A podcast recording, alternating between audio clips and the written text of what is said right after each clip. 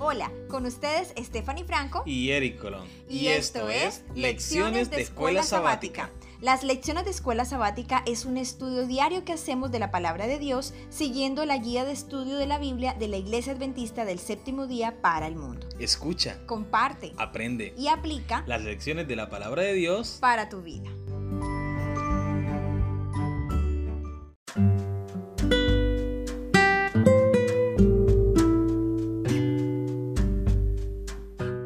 Bienvenidos a las lecciones de la escuela sabática. Gracias por estudiar con nosotros diariamente la palabra de Dios, los tres mensajes cósmicos de Apocalipsis.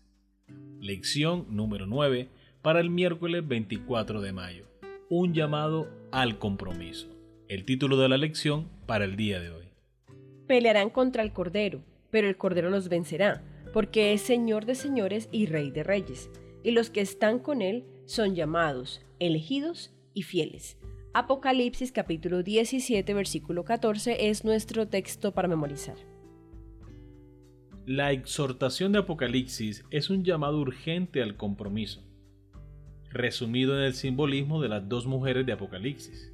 Aunque a veces pareciera que el pueblo de Dios será derrotado en este conflicto cósmico entre la verdad y el error, Dios promete que su iglesia finalmente triunfará. Vamos a comparar Mateo capítulo 16 versículo 18 y Apocalipsis capítulo 17 versículo 14. Y responderemos a la pregunta, ¿qué promesa les hizo Jesús a sus discípulos con respecto a su iglesia? Mateo capítulo 16 versículo 18. Y yo también te digo que tú eres Pedro, y sobre esta roca edificaré mi iglesia, y las puertas del Hades no prevalecerán contra ella. Apocalipsis capítulo 17 versículo 14. Pelearán contra el Cordero y el Cordero los vencerá, porque Él es Señor de señores y Rey de reyes, y los que están con Él son llamados y elegidos y fieles. Muy bien, recordemos la pregunta. ¿Qué promesa les hizo Jesús a sus discípulos con respecto a su iglesia?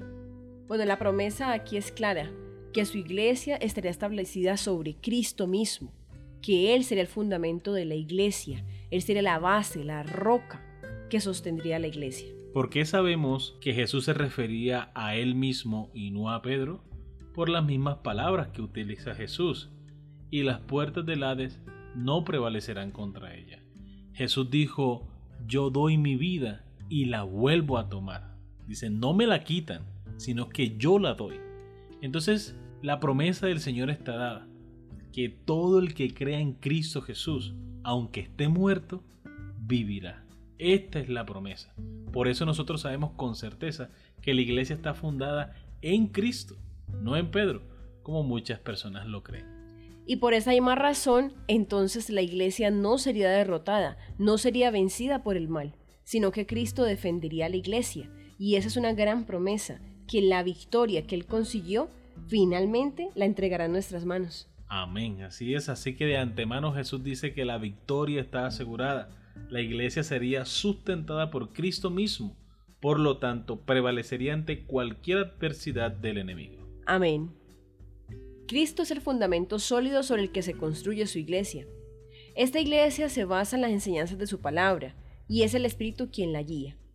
Al contrario, Babilonia, como hemos visto, se cimenta en las enseñanzas y las tradiciones hechas por el hombre, Cualquier líder religioso que sustituya la voluntad revelada de Dios en las escrituras por las opiniones o las tradiciones humanas o prefiera a estas últimas por encima de la Biblia, básicamente está fomentando la confusión babilónica.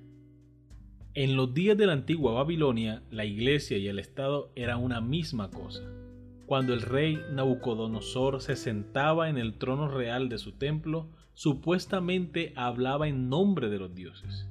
En una ocasión, como un acto de rebeldía contra el Dios verdadero, el rey babilónico aprobó un decreto universal que imponía la adoración y ordenó a todos sus súbditos que se inclinaran para acatar su decreto, un poderoso símbolo de lo que el pueblo fiel de Dios, que se niega a adorar la falsa imagen, enfrentará en los últimos días.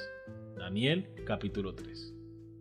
En los últimos días de la historia de la Tierra resurgirá un sistema de iglesia-estado, la Babilonia espiritual, con un líder espiritual que pretenderá hablar como Dios. Declarará que su palabra es la palabra de Dios misma y sus mandamientos los mandamientos de Dios. Durante siglos, los pontífices romanos han declarado que ocupan el lugar de Dios en la tierra. En su carta encíclica del 20 de junio de 1894, el Papa León XIII declaró, sostenemos sobre esta tierra el lugar de Dios Todopoderoso. El Ferraris Ecclesiastical Dictionary, Diccionario Eclesiástico Ferraris, añade, el Papa es de tan gran dignidad y tan exaltado que no es un mero hombre, sino como si fuera Dios y el vicario de Dios.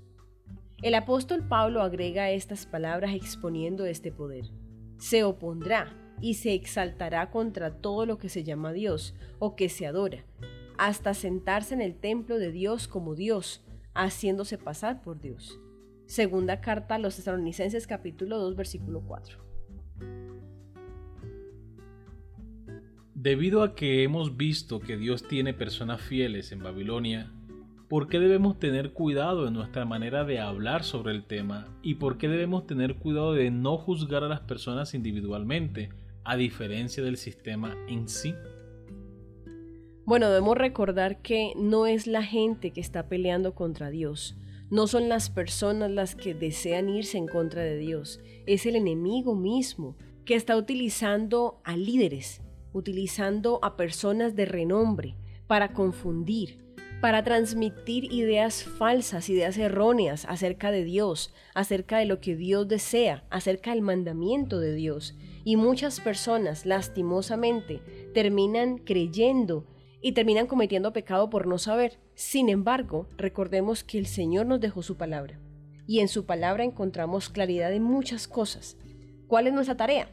La tarea nuestra no es irnos en contra de las personas. La tarea nuestra es atraer con amor, es que las personas puedan ver en nosotros al Cristo vivo, que puedan ver en nosotros a ese Jesús que vino a la tierra a ayudar, a darse por otros, a no mirar religiones, a no mirar estatus social, sino a entregarse, a ser amigo, a ayudar, a apoyar, a aconsejar, a orar por otros.